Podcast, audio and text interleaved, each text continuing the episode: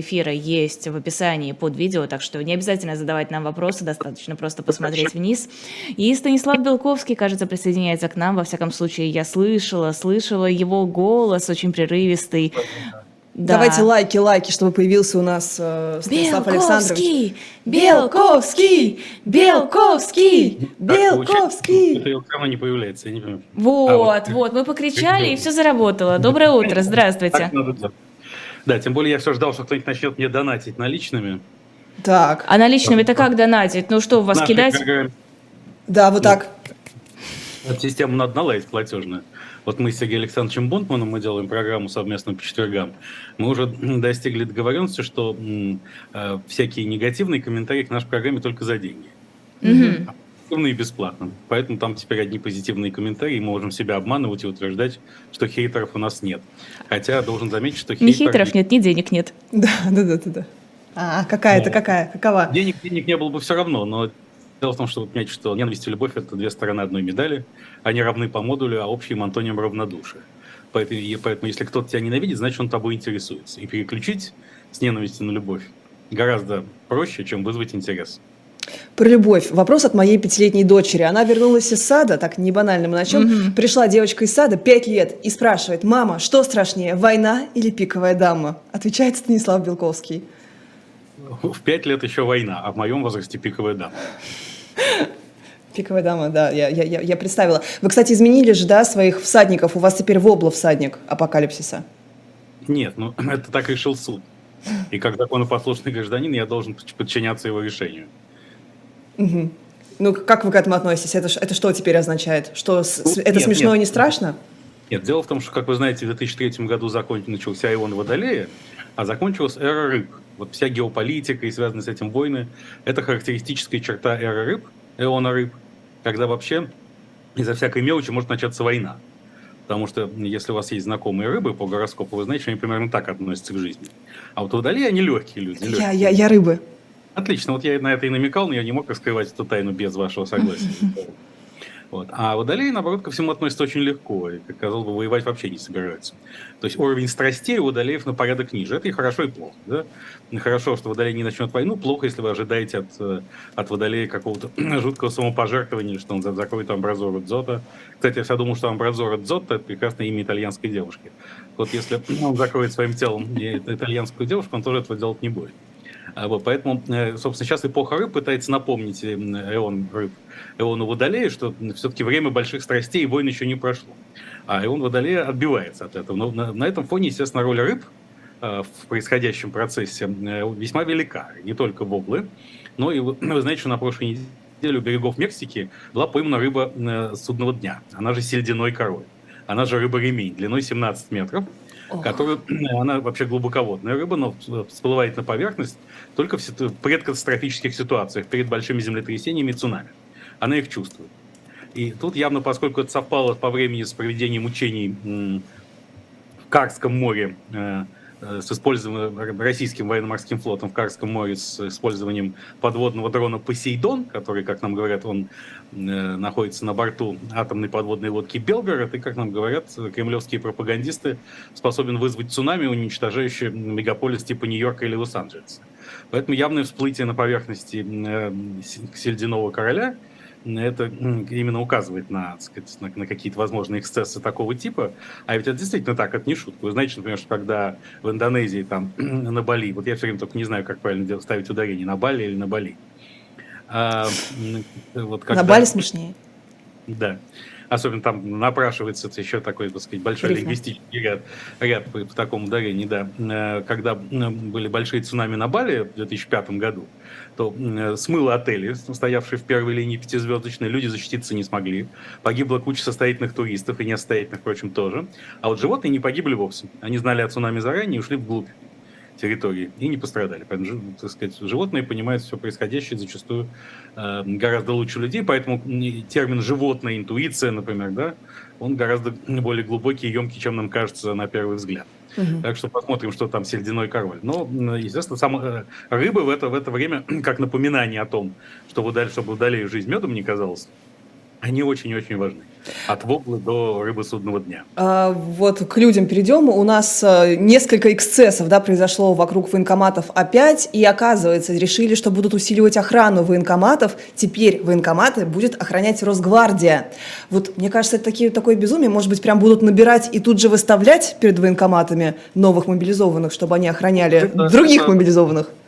Это майские, ну, как там же заключенные у нас еще есть, раскроются тюрьмы и так далее. Mm-hmm. Потом психиатрические клиники. Надо сказать, что система психоневрологической помощи в России радикально и давно устарела. Это все еще карательная психиатрия советских времен. Поэтому как раз спецоперация Z – это прекрасный повод для реформирования всей этой системы. Да, когда, в принципе, ведь грань между э, психическим здоровьем и нездоровьем весьма тонка. А во время войны она вообще стирается, то есть не войны, прошу прощения, она стирается вообще. Поэтому психоневрологические учреждения могут дать огромные, огромные подспорье спецоперации. А вот, и, по крайней мере, на уровне охраны военкоматов точно, потому что тогда к ним просто никто не подойдет из заведомых опасений столкновения с, с такого типа охранником. Но здесь я вот это для меня по-своему, конечно, со слезами на глазах и с горьким привкусом, но радостная весть, потому что я выиграл заочный спор с Валентиной Ивановной Матвиенко, а, так. спикером Федерации. Этот спор был незадолго до начала своза в январе нынешнего года в программе «Время Белковского». Тогда Валентина Ивановна публично заявила, что если родине грозит какая-то опасность, то недорогой простой россиянин побежит в военкомат. Я ответил, что, конечно, он побежит в военкомат с целью поджечь его. Надеюсь, вы и... там на ящик коньяка спорили? Разумеется, но от волнения, видимо, Валентина Ивановна уже употребила этот коньяк, а из-за... Э, Просто вот, на стакан. Из-за санкций пока, так сказать, возместить это дело не удается. К тому же в ближайшее время мы с ней не встретим. Но для того, чтобы решить, в принципе, проблему военкоматов и поджогов, а я оказался прав, действительно, россияне, если бегут в военкоматы, то с деструктивными целями, скорее, чем с попыткой от, отмобилизоваться э, на фронта спецоперации, э, нужно все-таки последовать совету господина Нечаева, это лидер партии «Новые люди», а мне кажется, что вот партия «Новые люди», поскольку она полностью поддержала спецоперацию Z, вопреки своему либеральному имиджу, с которым она шла на перевес на думские выборы 2021 года, э, должна взять новый, э, простите, тавтологию слоган «Мамки новых людей нарожают». Угу. Да, да, новых людей. Да, так вот, лидер партии новых людей, которых мамки нарожают, господин Нечаев, э, предложил передать могилизацию на аутсорсинг Яндексу. И это предложение, опять же, гораздо интереснее идет, оно не, не столь смешно, как, опять же, кажется на первый взгляд и слух. Потому что Сейчас э, Министерство обороны призывает всех, кроме тех, кто хочет воевать. Вот, правда, Игорь Иванович Стрелков, он же Игорь Всеволодович Геркин, хотел воевать и пошел. Наконец. Если, ему, наконец, да, если хотите, мы этот кейс, не побоюсь этого э, заимственного слова, импортозамещенного обсудим отдельно. Но э, действительно с помощью big data, больших данных, которым владеет Яндекс э, или Сбер, например, можно легко э, вычленить там, ну, 500 тысяч здоровых российских мужчин, которые действительно хотят идти воевать. В соответствии с Белковской теорией смерти, человек боится не столько смерти, сколько жизни. И создает всевозможные системы защиты от тягот и трудностей этой жизни. И война – это одна из таких систем. Вообще любое, любая среда, любое событие, любой процесс, который поглощает тебя полностью и не позволяет отвлекаться от себя, а это вот четыре э, э, части тетраптиха по Владимиру Маяковскому. Любовь, война, революция, искусство. Да? Они поглощают полностью. Они защищают твое сознание от ужаса обыденной жизни. И, безусловно, таких э, добровольных вояк можно было с помощью Яндекса набрать очень легко, только анализируя записи этих людей в соцсетях, систему их интересов э, через Яндекс и так далее. Поэтому это абсолютно правильная идея, и действительно можно или отдать на аутсорсинг э, это в Яндексу, или просто преобразовать Министерство обороны РФ в экосистему. Помните, вот в последние годы перед санкциями, перед 24 февраля Сбербанк, он переименовал себя в Сбер и сказал, что он больше не банк, а экосистема. Вот почему Министерство обороны тоже не переименовать себя во что-нибудь и, так сказать, объявить себя экосистемой и поставить как какого-нибудь человека системы Аркадия Воложа в главе этого ведомства, тем более Сергей Кужугет Шойгу там э, серьезно засиделся. Вот. А что касается Игоря Ивановича Стрелкова, он же Игорь Всеволодович Геркин, то говорят, вот типичный пример человека, который хочет пойти на войну, убить кого-нибудь и умереть. Он хочет всех, всех составляющих. Конечно, если ему удастся избежать смерти, он будет рад, но если не удастся, он будет рад еще больше по, по принципу Владимира Владимировича Путина, мы-то они сдохнут, а мы пойдем в рай. А, потому что он не может жить мирной жизнью. Она для него совершенно непригодна и, и болезненна глубоко. Вот. И, но э, он не победил систему, как утверждает многие, он просто, мне кажется, припал к любящим, любящим частям тела великого Евгения Викторовича Пригожина. И он апеллировал к Евгению Викторовичу в последнее время, давая понять, что карьерная цель его, полковника Стрелкова, это стать начальником штаба Вагнера. Он а, а, адресовался... Амбициозно, амбициозно. Господин, ну, поскольку Вагнер... Там такая конкуренция, наверное, у него. Параллельные, ну, ну, какая, там же все пока еще сидят в том генштабе, кто еще не сбежал. Хотя уже пора бежать, поскольку Вагнер уже, по-моему, по своим военным возможностям приближается к бывшей второй армии мира, столь неоднозначно зарекомендовавший себя на украинских фронтах, мягко говоря. Но пока что Игорь Всеволодович Геркин всего лишь начальник штаба батальона «Альхон», это такой хон ДНР-батальон, запомнившийся э, особыми зверствами в отношении украинцев. А с самого начала не войны э, полковник Стрелков говорил, что его надо отправить на фронта хотя бы уже потому, что никто больше его в этом мире не, не ненавидит украинцев. Нет, ни в ком нет такой ненависти к украинцам, и ни в ком в этой вселенной, включая кентавров и гуигмов, пегасов, нет, нет желания убивать украинцев. Уже поэтому он должен туда отправиться. Вот он отправился в самый зверский батальон, который, командир которого Максим Тхоржевский с позывным Альхон, и пока, значит, он будет реализовывать свои инстинкты в Альхоне. А там, глядишь, э, но он апеллировал даже в телеграм-канале к Пригожину и давал понять, что а, на наемников полагаться Пригожин не может, вот таких верных бойцов, как он, Стрелков, Геркин, может. И, видимо, этот процесс, как говорил Михаил Сергеевич Горбачев, Царствие Небесное, пошел. А вы видели, что Евгений Пригожин назвал главу МИД Новой Зеландии петухом, хотя это женщина. Петух это, ну, мы знаем, да, такое вот э, криминальное на фене фактически обзывательство за то, что у нее на подбородке национальная татуировка. И он сказал, что это татуировка на губе фактически, это какой-то петух.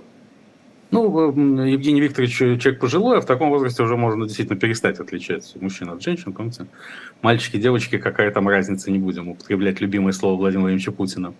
Вот. Э, ну, не, разобрался человек, что, что с ним сделаешь. Тем более, действительно, гендерные различия так э, размываются в нашу эпоху, что оптика Евгения Викторовича Пригожина их может и не вычленять.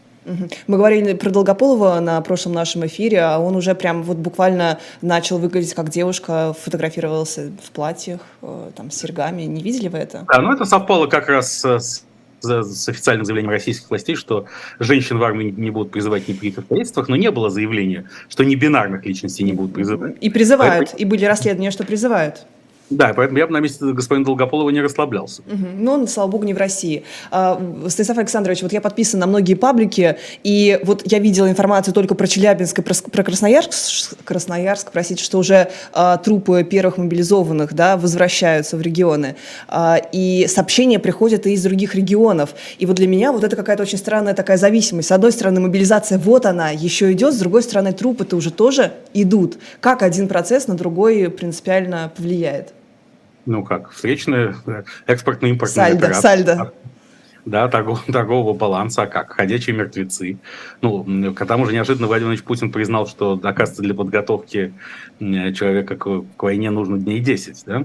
А нам с самого начала объясняли, что два месяца, потом один, а сейчас уже 10 дней вперед. Да? Это уже достаточно откровенно в Астане на саммите российский президент заявил. Поэтому теория о том, что высказанная известным э, саратовским полковником, который объяснил это оренбургским мобилизованным, что э, не морочьте голову, вас э, отправляют на мясо, она, видимо, абсолютно верна. с чем, собственно, уже звучали предложения. Вот, в частности, в нашей программе с господином Бунтманом рассматривать все это как сферу животноводства. Знаете, что в России есть Центр исследований проблем животноводства имени Эрнста. Uh-huh. Это, правда, в честь Константина Львовича Эрнста, а в честь его отца Льва Эрнста, но в целом то, чем занимался Константин Львович на Первом канале долгие годы, тоже подходит под эту сферу. А, поэтому Владимиру Владимировичу Путину можно объяснить что он должен транслировать это своему возлюбленному народу с точки зрения постгуманизма, то есть стирания как юридических, так и прочих э, представлений о различиях между человеком и животным. В конце концов, человек тоже животное, более того, животное социальное, и почему бы не отправить его на мясо. Тут, опять же, мы возвращаемся к идее Афро-Российской империи, где, которая может быть создана в качестве запасного аэродрома для Владимира Владимировича Путина в Центральной Африке, собственно, где он может пойти по стопам Жана Деделя Бокасса, прославившегося тем, то он подавал на стол мясо антилоп, водившихся только в империи, а, то есть людей. А советский повар, который был выписан к нему туда, неожиданно обнаружив тело человека в холодильнике, а, то, в общем, наринулся как-то быстро обратно в советское посольство с криком на, на волю в Пампас, вернее, точнее, из Пампаса. Поэтому здесь глубочайшие традиции. Сейчас же Российская Федерация борется, возглавила антиколониальное движение в Африке, Дмитрий Анатольевич Медведев уже напоминал Эммануэлю Макрону, президенту Франции, о том, сколько с них причитается за колонизацию Африки. И там все, уже три государства, уже уже четыре африканских государства находятся в большой степени зависимости от России. Это помимо Центральноафриканской республики, это Мали, Буркина-Фасо, бывшая Верхняя Вольта, и Южный Судан. Там, так сказать, поэтому все к созданию там империи, где человеческое мясо будет приравнено к любому другому съедобному там возможно. Ну и, собственно, видимо, испытания проходят прямо сейчас на украинских фронтах. Колониальненько, колониальненько. У меня вопрос по поводу Китая, который сказал своим гражданам, что следует покинуть Украину. Как вы э, интерпретируете это, этот призыв?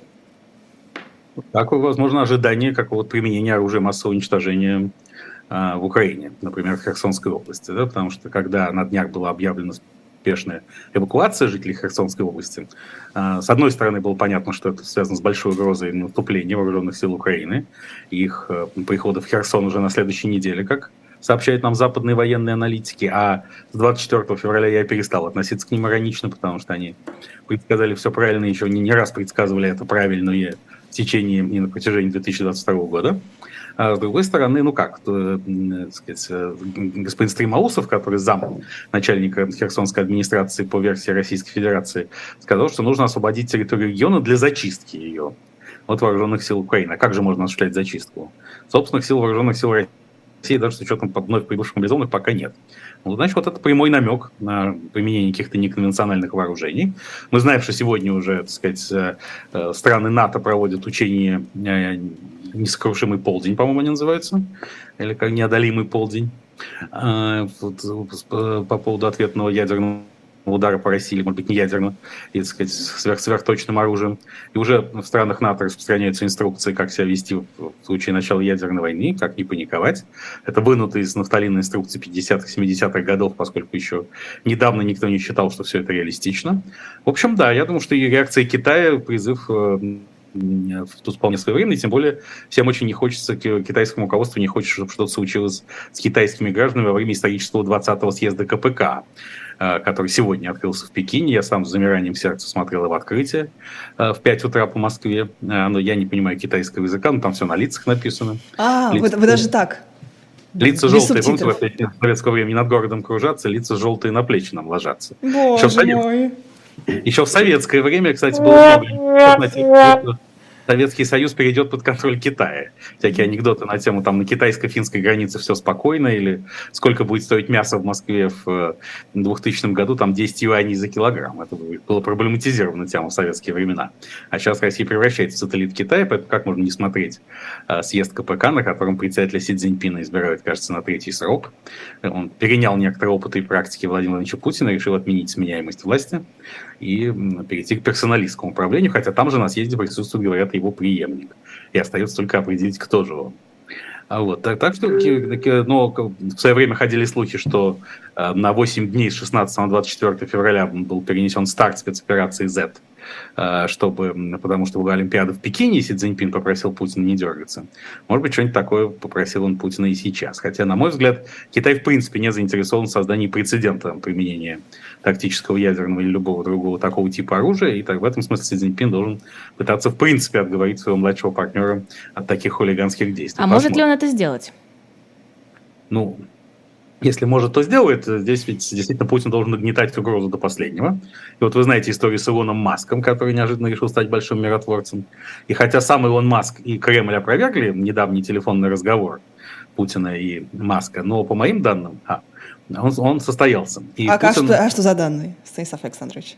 Да, прям вам все скажу. Ну да, да, да. Ну, я, я, тоже, я тоже не исключаю, я почему-то поверила в это то, то я должен умереть. В прямом эфире Шпас рейтинг вырос, э, то, то раскрыть свои источники. А где же, где я могу получить свою долю, как говорилось в известном анекдоте про Рубиновича? Ну, вам пишут хорошие комментарии. донаты. Да, да, да. У вас, у вас, кстати, нет доказательств, что с вами разговаривает живой Бел, все еще живой Белковский, а не аватар. Это и не нужно. Не в такую эпоху живем, чтобы копаться и в таких не, как, как и нет подтверждения того, что Гиркин, а не просто его фотошопленная фотография поехала И к нам уже приходил в студию голограмма Алексея Венедиктова, если уж на то пошло. Да. Да, и недавно, кстати, голограмма Зеленского выступала, вы помните, в связи с чем э, российские официальные лица начали дико ржать, как что скоро э, американцы уберут Зеленского и будут управлять с помощью голограммы, но они как-то не допетрили, что это все и к Владимиру Путину очень относится. Мы же тоже не знаем, живой ли Путин будет нами управлять в обозримом будущем, или он где-нибудь засядет в таком глубоком бункере, что только его голограмма сможет появляться на поверхности. Вот. Но, э, в общем, он Маск разговаривал с Путиным, Путин проявил себя как блестящий манипулятор, которому действительно действительно является, когда в хорошей форме. И он убедил э, Илона Маска в реальности глобальной ядерной войны и уж точно объяснил своему собеседнику, что он, Путин, готов нанести ядерный удар, за ним совершенно не заржавеет. Кроме того, если вы обратили внимание, э, в многочисленных твитах Маска прямо всплывали куски из стандартных стереотипных высказываний Путина. Например, Перекрыли воду по подачу воды в Крым, например, любимая путинская история, что вот для того, чтобы дать, если в крайне нет воды, то нужно начинать спецоперацию. Да? Как, как так вот, мы теперь выяснили, что это оказалось, вот это и была цель, вода в Крыму. Мы же на его пресс-конференции видели, наконец-то ну, новая цель. Это опять же он рыб, эта рыба мстит, пытается задержать на, на полноценное пришествие Иона Водолея. То, естественно, вода это основное, это стихия. А, вот. Поэтому ну, Маск тоже говорит, что вот, это умиротворение, достижение мира возможно в условиях гарантии водоснабжения Крыма. Вот до чего Маск додумался. Он не додумался. Это явно Путин ему сказал, и, так сказать, и, а Илон Маск в этот момент объят сакральным ужасом. Он объят сакральным ужасом потому, что долгие годы, занимаясь одним и тем же видом деятельности, именно тестирование паранормальных способностей человека, то есть как далеко может дойти человек, в, сказать, как далеко простираются эти неограниченные возможности. Да? Все проекты Маска этому подчинены, особенно и SpaceX, и Neuralink, и все. Да? А вдруг неожиданно Илон Маск понял, что он сам Э, крупнейший визионер 21 века спасует перед полковником, который мозгами живет в 19 И значит, возможности человека не так уж велики. И диалектическое противоречие между манипулятивными способностями полковника из 19 века и сверхинноватора из 21 снимается только религиозным путем. Вот когда Маск э, наконец станет религиозным человеком, он поймет, что бояться глобальной ядерной войны не надо. Ну вот еще не понял. Кроме того, он стремительно развивается и хочет укрепиться как американский политик со, со своей особой точкой зрения, который способен сыграть роль третьей силы в американской политике уже в ближайшее время и всерьез повлиять на исход президентских выборов 2024 года. Сам господин Маск, как мы с вами знаем, баллотироваться президента не может, потому что он родился не в Америке, а в ЮАР но в конце концов Конституцию можно и поменять, или можно получить толкование Верховного суда США о том, что все-таки может, если кто-то из родителей был гражданином США. Такая полемика велась еще сразу после избрания Барака Обамы а, в начале 2009 года на полном серьезе. Вот, поэтому он, так сказать, и сегодня в Твиттере жалуется, что он очень хочет быть миротворцем, но пока у него ничего не получается. Правда, э, он взял назад свои слова о том, что он э, больше не будет давать Starlink Украине. Все-таки он понял, что если он не будет давать Starlink Украине, то никак он посредником не станет. Его никто не признает в таком качестве, но хочет и дальше. В общем, Путин его, так сказать, фактически поставил его на Маска себе на службу, убедил Подождите. это Подождите, а как это, как это работает? Либо он поставляет Starlink, и тогда он уже однозначно на стороне Украины, либо он полностью слушает, что нет, ему говорит нет, по телефону если, если он а, отключает Starlink, тогда он анафематствован Украину и уже ни о чем диалога с ней вести не может. Поэтому, чтобы продолжать быть посредником, надо все-таки быть приемлемым для всех сторон переговоров. Mm-hmm. Для России он уже приемлем, поскольку у Путина эксперимент Neuralink очень удался, даже не видя Маска живьем. Он его страшно запугал. И Маск не расхохотался ему во след, а наоборот фактически зарыдал внутренне, начал рыдание изливать в Твиттер. А может, это вот. были Вован и Лексус? Нет, ну в таком случае они были со стороны Маска, потому что, так сказать, это он инициатор разговора. И, может быть, вообще Твиттер Маска давно уже ведут те люди. Но, впрочем, мы с вами уже убедились, что поскольку даже Белковского аватара от живого, и жив ли Белковский, неизвестно. Давайте поддержим эту загадку для следующих поколений, чтобы поддерживать неизменно высокий рейтинг нашей с вами трансляции прямо в воскресенье утром. Как вам альбом Земфиры? Вы слушали? Нет. Стыду своему, сказать, э, у меня еще уши не дошли до этого лампы. Да, там ну и тогда зав... о чем с вами разговаривать теперь? Ну, поэтому вы, так сказать, и задали этот вопрос под самый финиш, чтобы технично меня слить. Нет, нет, а там, там, просто, там просто есть такая поэтическая фраза «русский стал предельно узким», и поскольку мы с вами обсуждали песню Шамана, а потом э, Гудкова Александра, Ну, во-первых, это, так сказать, давняя Достоевская линия о том, что широкий русский человек надо немного... Вообще, широк человек там в оригинале говорится, но э, фольклор это перекочевал как широк русский человек надо бы сузить. И в этом смысле, так сказать, э, поскольку одним из тотемных животных, вы знаете, что главное тотемное животное русского человека – это медведь, а одна из версий медведя, именно поэтому этот персонаж так популярен традиционно у нас, это Винни-Пух. Он тоже, безусловно, тотемен и сакрален. Я не могу не прибегнуть к сакральной формуле Винни-Пуха. А если он худеть не станет, а, да, сказать, а худеть, конечно, не, не станет, если вовремя не подкрепиться. И вот лично я следую этому принципу, поэтому тем самым пытаюсь избежать русской узости. Меня больше пока устраивает широта. Станислав Белковский. Да, был в нашем эфире. А, в нашем эфире еще были Елизавета Аникина и Елизавета Лазарсон. Лиза Аникина и Лиза Лазарсон. Что ж вы нас переименовываете-то? У нас везде написано Лиза и Лиза. У нас уже это новости у Лиз. Ну, знаете, на заборе тоже что-нибудь написано, а там дрова. До скорого. Спасибо, Спасибо огромное. И да, пора уже заканчивать. Спасибо всем, кто был с нами. Подписывайтесь обязательно, ставьте лайки. И до новой встречи через две недели. До свидания.